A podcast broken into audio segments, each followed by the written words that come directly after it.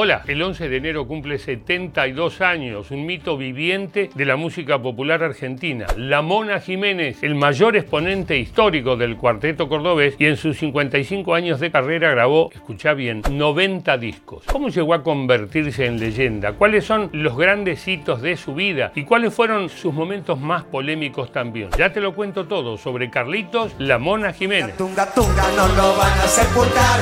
El nunca, nunca morirá.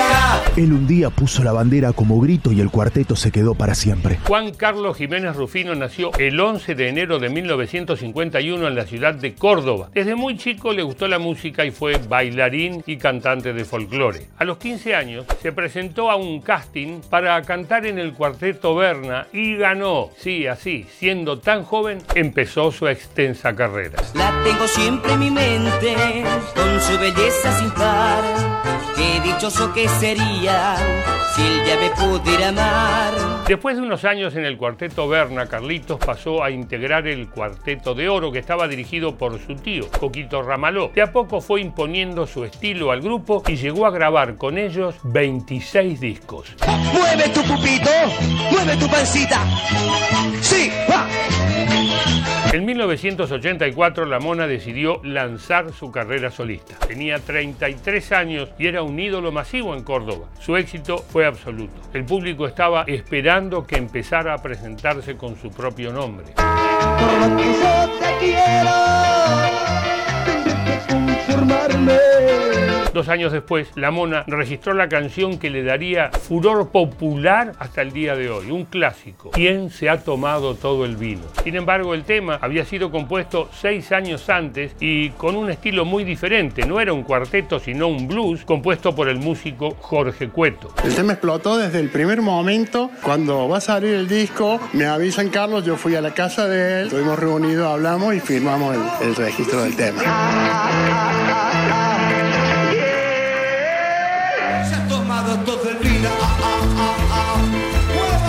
En 1988 se produjo el primer gran hito en la carrera de la Mona y también el primer gran descontrol. Por su creciente popularidad, el artista fue invitado a cantar en el Festival de Cosquín, pero hubo más de 100.000 personas. La Plaza Próspero Molina se desbandó y el concierto tuvo que ser suspendido apenas tres canciones después de empezar. Esto era una prueba, de fuego para nosotros. Los que se han portado mal, solamente les digo que gracias por demostrar el cariño que tiene conmigo y con nosotros. Gracias, ¿eh? Entre fines de los años 80 y principios de los 90, la Mona explotó en todo el país. Tocó en el Luna Park de Buenos Aires y empezó a ser contratado para ser parte del elenco de programas de televisión. Hasta hizo un papel en la película Las locuras del extraterrestre. Ah, discúlpeme, señora Mona. ¿Cómo, señora Mona? claro. Sí, ¿Cómo, señora Mona? Eh, señor, señor. Ah, sí, señor Mono.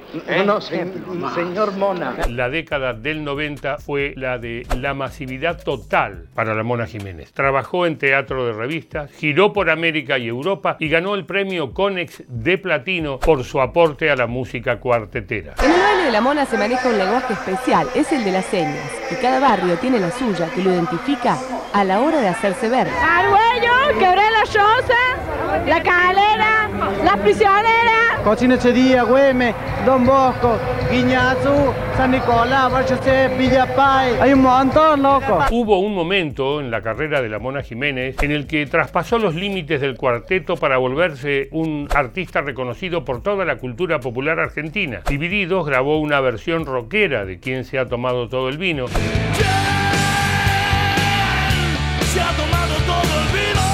Y empezó a reunirse con otros personajes del fútbol, del folclore, del rock.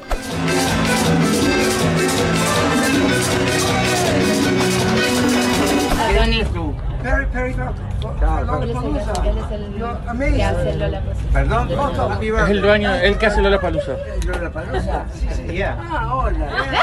Con la gran popularidad llegaron también las polémicas. Sus conciertos se volvieron cada vez más caóticos tanto arriba como abajo del escenario. Su comportamiento empezó a ser, eh, digamos, un poco extraño. En los últimos años, las polémicas siguieron siendo parte de la vida pública de la Mona Jiménez. Se volvió un personaje muy difícil de tratar y en la era de la viralización por redes sociales eso exacerbó todos sus comportamientos en el escenario. La Mona Jiménez es uno de los artistas más duraderos y populares de Argentina.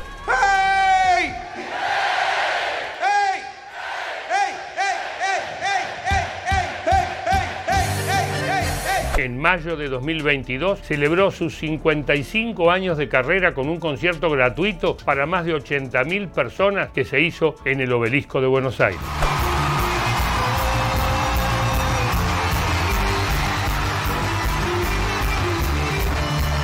La Mona Jiménez, señoras y señores, el cantante que es símbolo de un estilo y de una provincia, el de los shows multitudinarios y despelotados, el de las polémicas arriba del escenario y el de los hits inolvidables. Cumple 55 años con la música. La Mona Jiménez, grande Mona y salud.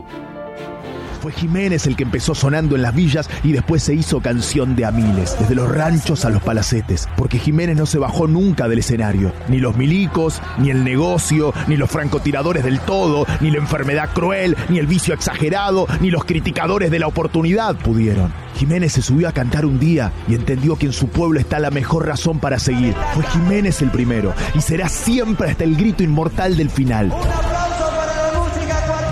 Yo soy igual que todos los chavos, soy igual que todos aquellos. ¿Te gustó el informe? Seguinos en Spotify y así podés encontrar todos los contenidos de Filo News. Chao, hasta la próxima.